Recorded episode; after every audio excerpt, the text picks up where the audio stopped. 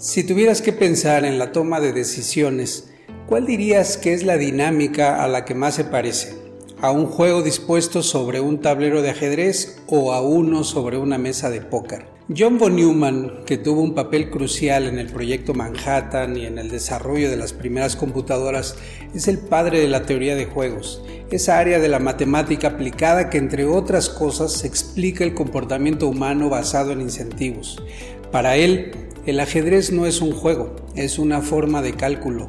No hay información oculta ni dependencia de la suerte justo como no pasa en la vida. Como dice von Neumann, la vida real consiste más bien en preguntarte a ti mismo qué pensará la otra persona que voy a hacer. El póker, por su parte, es un juego de información incompleta. A decir de Annie Duke, psicóloga de profesión que dedicó 20 años de su vida como jugadora profesional de póker y autora de Decide y Apuesta, en el póker hay información valiosa que permanece oculta. Puedes tomar la mejor decisión en cada momento y aún así la mano porque no sabías qué cartas serían repartidas y reveladas, como en la vida. Duke defiende la tesis de que debemos pensar nuestras decisiones como apuestas para obtener mejores resultados. ¿Qué opinas?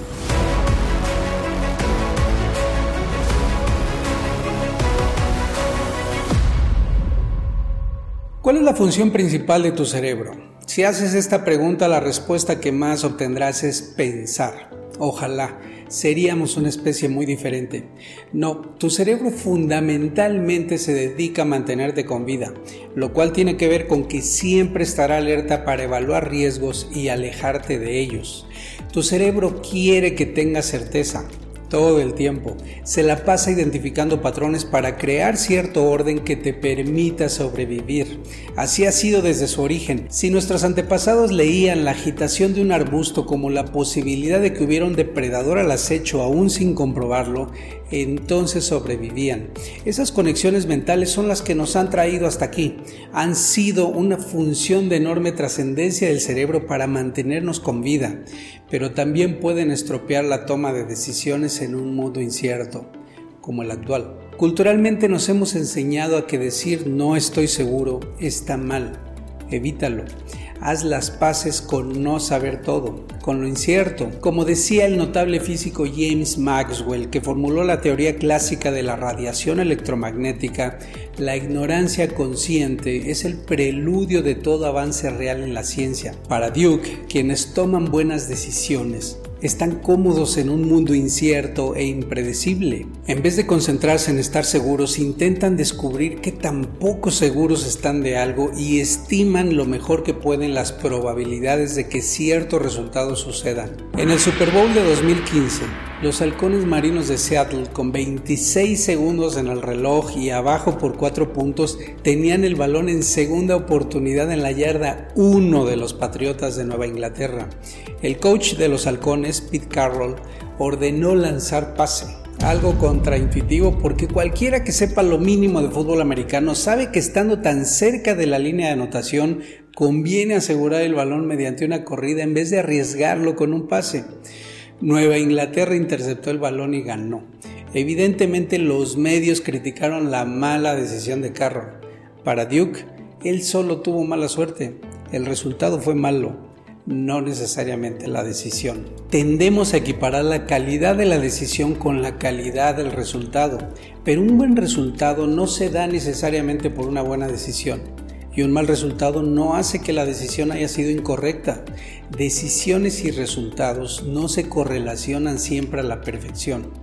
Ganar o perder son señales imprecisas de la calidad de tus decisiones. ¿Cómo maximizar su precisión?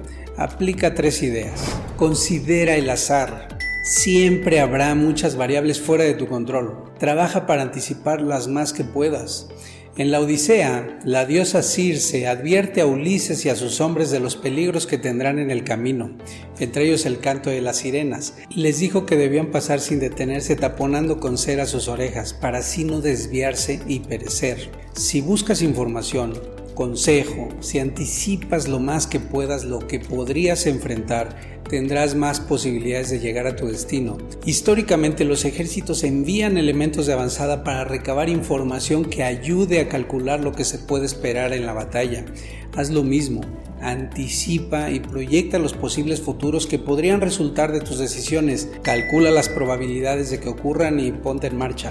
Aplica la prospección inversa. Para Duke, la planeación de escenarios más efectiva es yendo del final al principio, en reversa, a partir de un futuro positivo. Imaginar que un evento ya sucedió incrementa nuestra capacidad de identificar lo que motivó los resultados, las razones por las que llegamos ahí, qué decisiones tomamos, qué cosas favorecieron. Haz un análisis premortem Considera la posibilidad de resultados negativos. Nuestra naturaleza es sobreestimar la probabilidad de que sucedan cosas buenas. Un análisis premortem ayuda a contrarrestar esa tendencia imaginando que fallaste en tu meta y luego imaginando por qué. El diccionario Webster define apostar como una decisión, una que se toma al pensar en lo que probablemente ocurrirá. Haz que pasen cosas buenas en tu agenda. Arriesgate. Encuentra maneras de sentirte cómodo con la incertidumbre. La gente a veces nos resistimos a hacer estimaciones sobre el futuro porque sentimos que no tenemos control sobre lo que pasará. Y ese es justamente el punto. Tomar una decisión es una forma de predecir el futuro. Estímalo. Considera el rango más amplio de escenarios posibles y las respuestas a cada uno. Y haz tu apuesta. Juega bien tus cartas con maestría.